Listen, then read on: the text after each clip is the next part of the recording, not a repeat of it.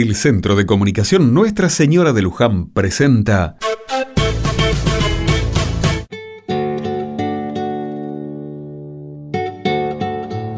Hace mucho que no llueve. Muchos meses de sequía a las que en este tiempo se le suma el viento seco del norte. La tierra reseca se vuelve liviana y vuela hasta meterse en cada rincón y en los ojos. Beba vuelve del pozo cansada y cargando unos baldes con agua para la casa.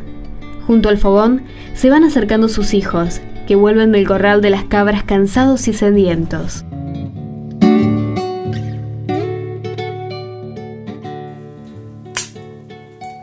Carlos, anda a ayudar a mamá, que viene trayendo agua. Ya voy, ya voy. Ah, ¿Será posible? ¿Por qué no le ayuda a ella? Aquí llego trayendo algo de leña para el fuego. Parece que va a ser fría la noche. Así parece. Cada día se tarda más en sacar agua del pozo. Parece que se está secando. Ah, tan solo eso nos falta en este lugar. El pozo tiene muchos años. Lo cavaron a mano nuestro abuelo con sus hermanos y vecinos. Y en todos esos años nunca se secó. Sí, es cierto, pero...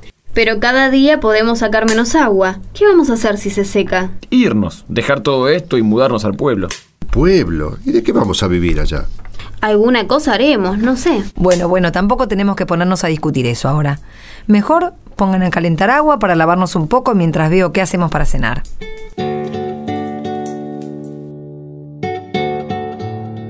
Ya empieza a ser de noche, y en la cocina las llamas del fogón iluminan el lugar.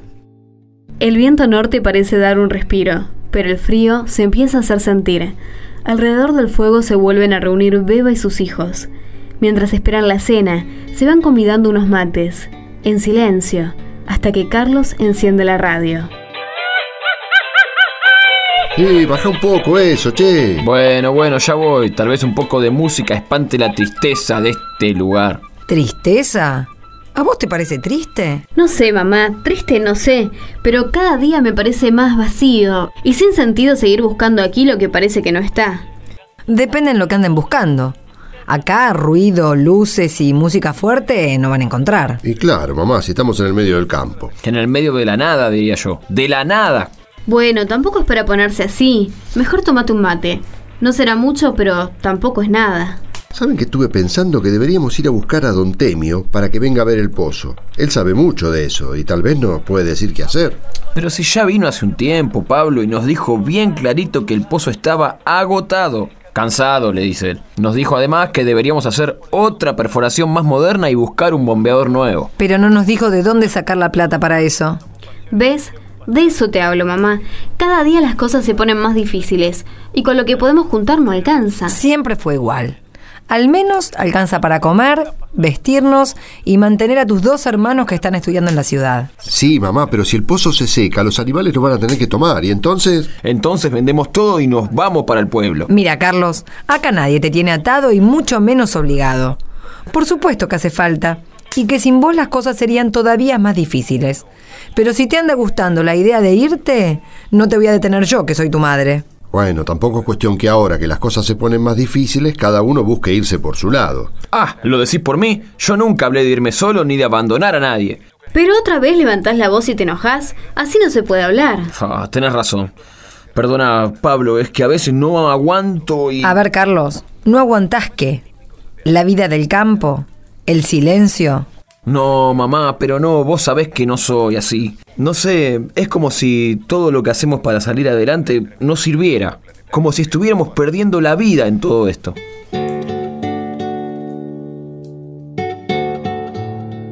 Ya es noche cerrada, y junto al fogón, Beba y Sandra terminan de levantar los platos de la mesa. Los muchachos están afuera, y solo se escucha la radio en la silenciosa noche del campo. Me preocupa Carlos, mamá. Yo no sé qué le anda pasando. Y me da miedo verlo tan serio, como enojado. A mí también me preocupa. Por eso quiero que hable. Que cuente qué tiene adentro.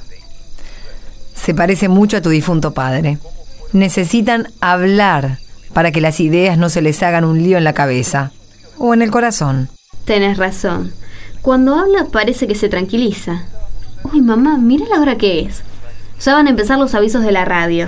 Voy a subir el volumen. El Centro de Comunicación Nuestra Señora de Luján presenta Aviso para los pobladores del sector rural norte. El padre Lucas les hace saber que este fin de semana se reúnen en el puesto de los Jiménez para celebrar la fiesta de San Ramón y les propone escuchar ahora el Evangelio de ese día.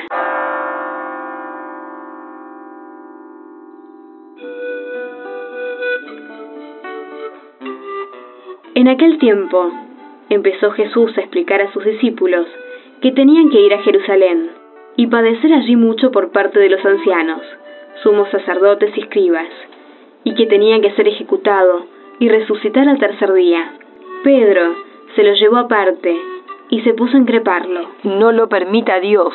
Señor, eso no puede pasarte. Jesús se volvió y dijo a Pedro, Quítate de mi vista, Satanás, que me haces tropezar. Tú piensas como los hombres, no como Dios. Entonces dijo a sus discípulos, El que quiera venirse conmigo, que se niegue a sí mismo que cargue con su cruz y me siga. Si uno quiere salvar su vida, la perderá, pero el que la pierda por mí, la encontrará. ¿De qué le sirve a un hombre ganar el mundo entero si arruina su vida? ¿O qué podrá dar para recobrarla?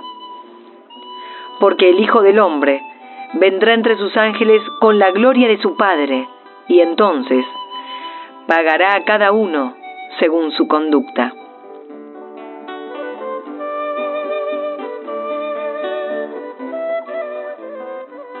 ¿Vamos a ir, mamá, a la fiesta en lo de los Jiménez? A mí me gustaría, pero hay que volverse temprano para sacar agua del pozo. Así tienen los animales cuando vengan.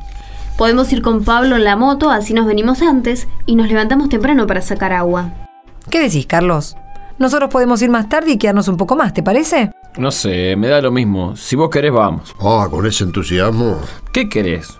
¿Que baile de contento? Todo me parece una pérdida. Hasta ir a una fiesta en lo de los vecinos. Perder el tiempo, perder la vida. Pero, ¿vos escuchaste bien lo que leyeron en la radio recién? ¿Lo del aviso de la fiesta en lo de los Jiménez?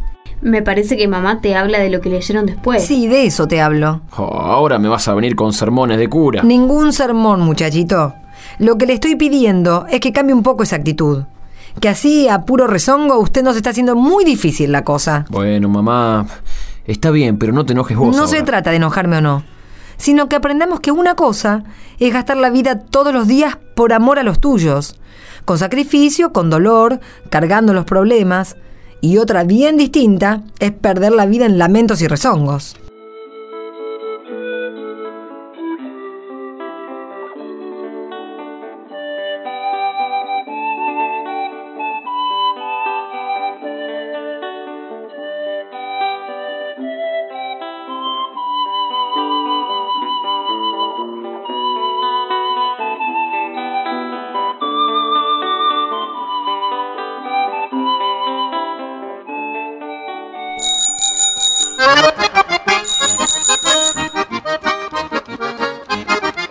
Y llegó el momento de los saludos. A Radio Quirios, FM 89.5, en Santa Silvina, provincia de Chaco. Un saludo muy especial para Radio Venus, FM 101.3, Villa Bertet, Chaco. Un caluroso saludo para los amigos de Radio Enterprise, FM 106.1, Godoy Cruz, Mendoza. Un gran saludo para los amigos de Radio Emisora del Este, FM 92.9, San Martín, provincia de Mendoza.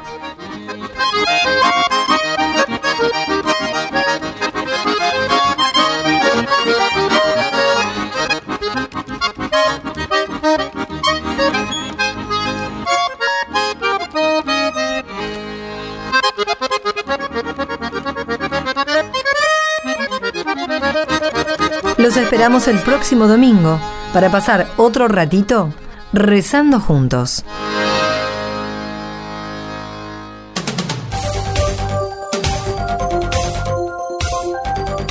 Envíe su comentario en mensaje de texto.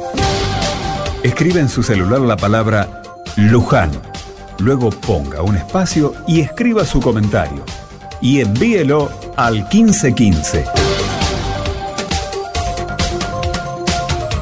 Luján al 1515.